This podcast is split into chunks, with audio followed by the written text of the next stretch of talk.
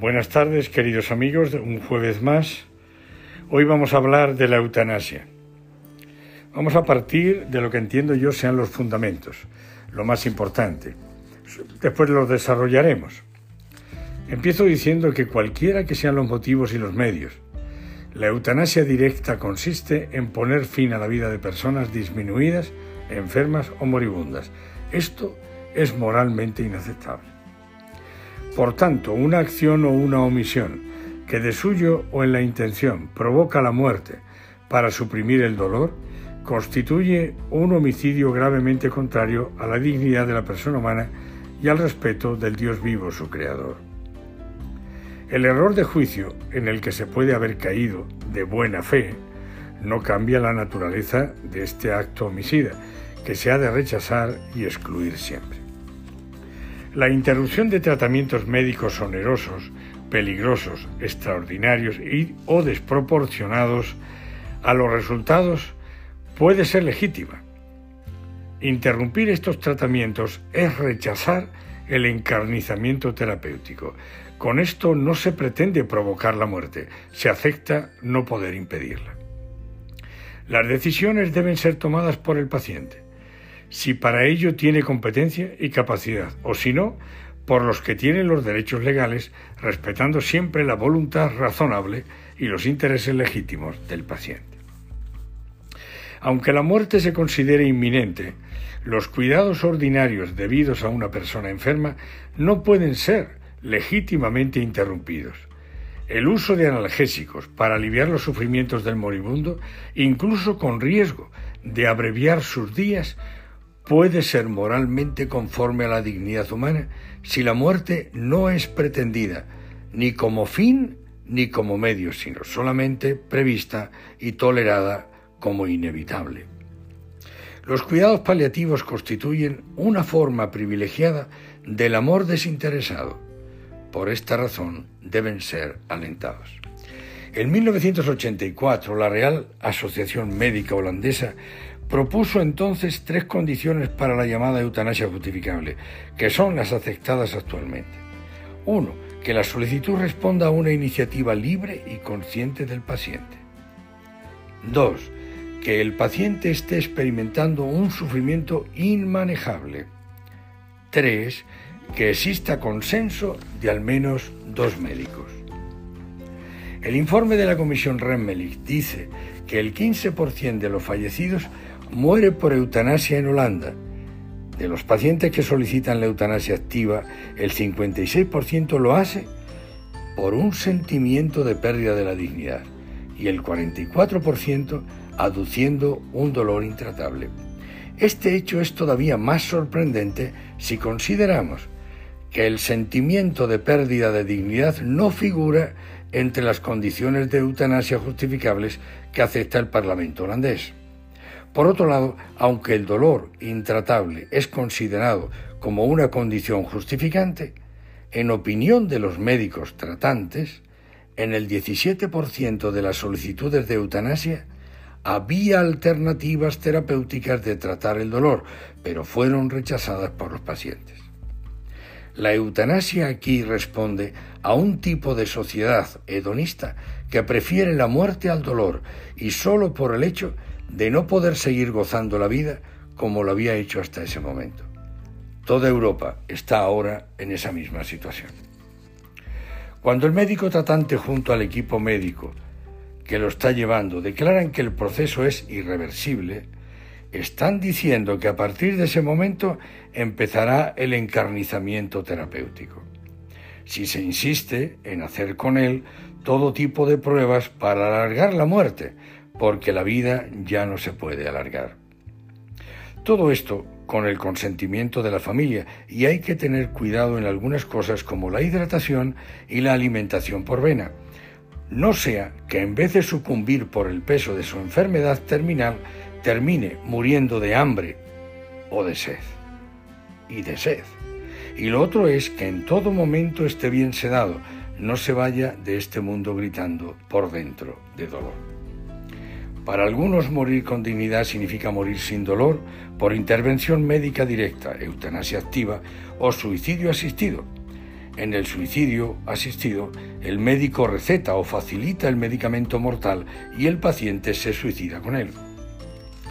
La importancia de los cuidados paliativos y su poco desarrollo en nuestro país, así como en la humanización de los funcionarios médicos, quienes muchas veces solo ven carne, nervios, sangre, tejidos, órganos y no ven el rostro humano tras el paciente.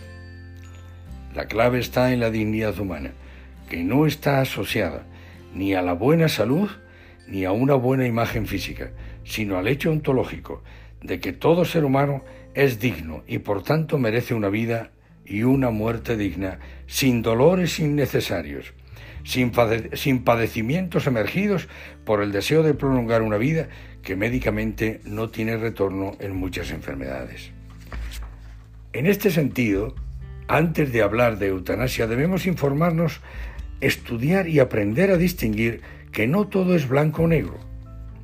El derecho a la muerte con dignidad implica la no aplicación o la interrupción de terapias de soporte vital, sobre todo en enfermos terminales, para permitir que el enfermo sucumba por la enfermedad, de esta forma liberándolo de la esclavitud del llamado encarnizamiento terapéutico, que consiste en tratar al enfermo con terapias excesivas por no tener ya ninguna efectividad y someterlo a un prolongado sufrimiento.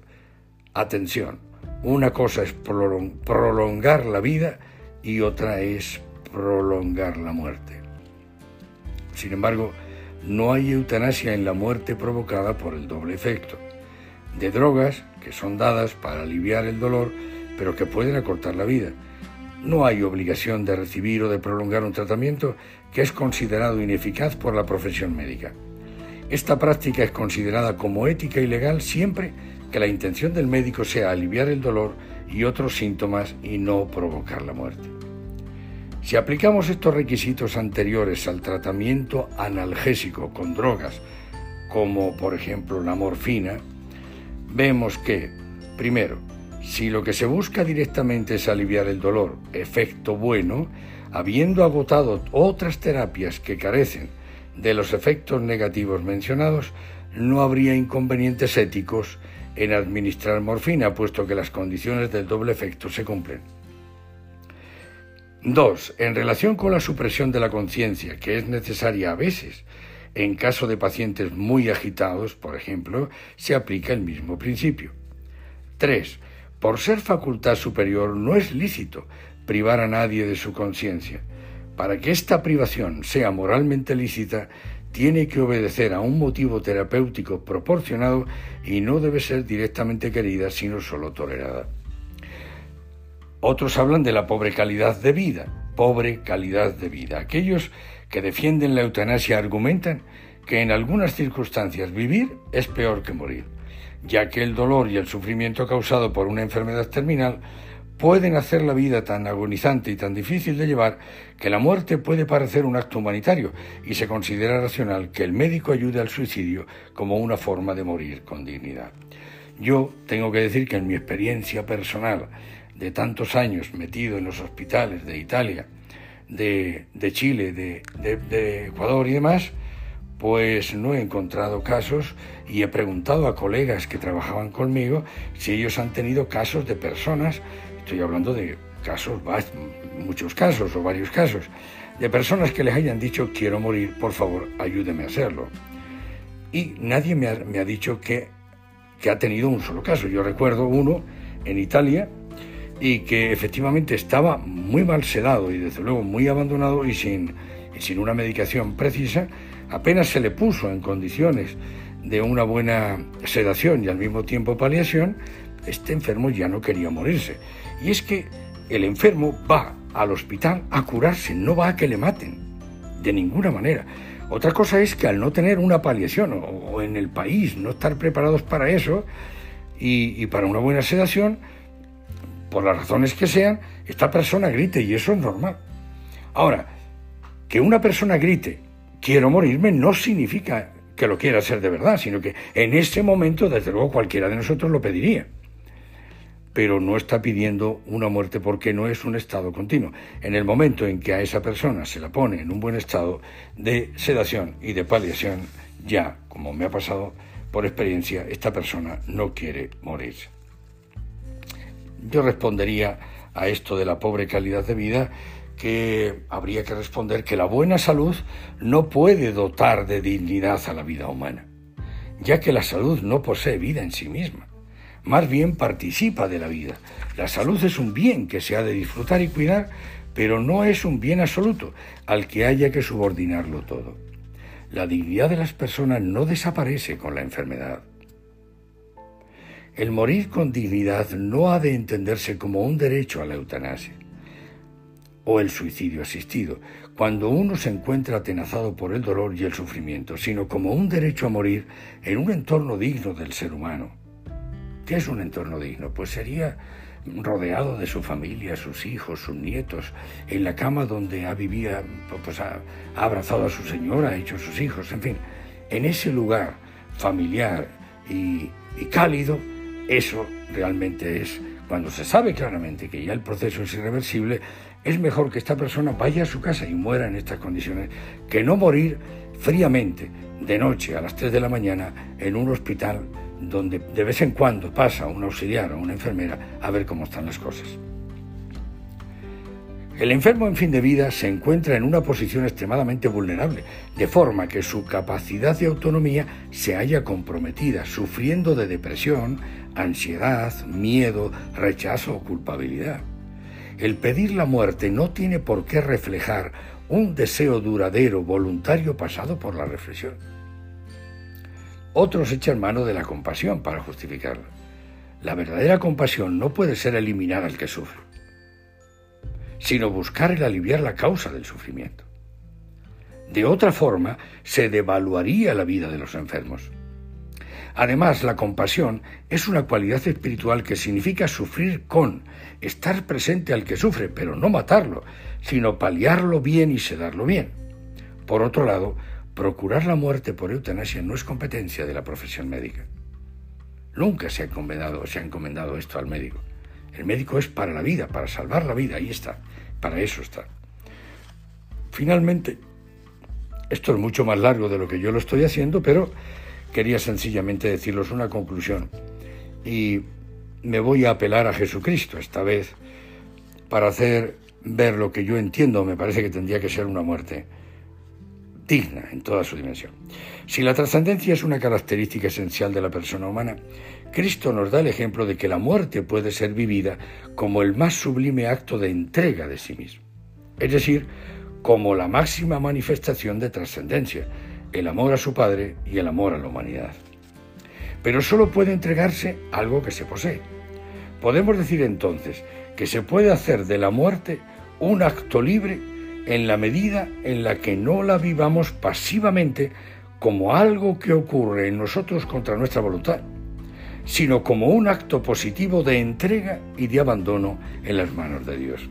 La eutanasia aparece como lo contrario de la entrega.